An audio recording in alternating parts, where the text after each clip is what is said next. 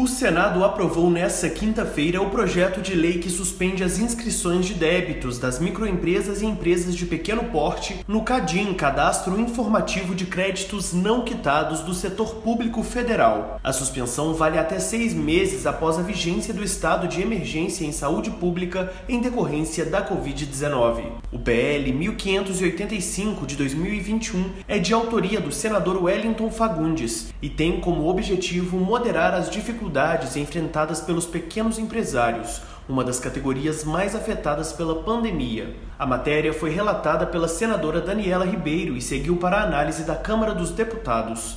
Do portal Amirte, em Belo Horizonte, repórter André Viana.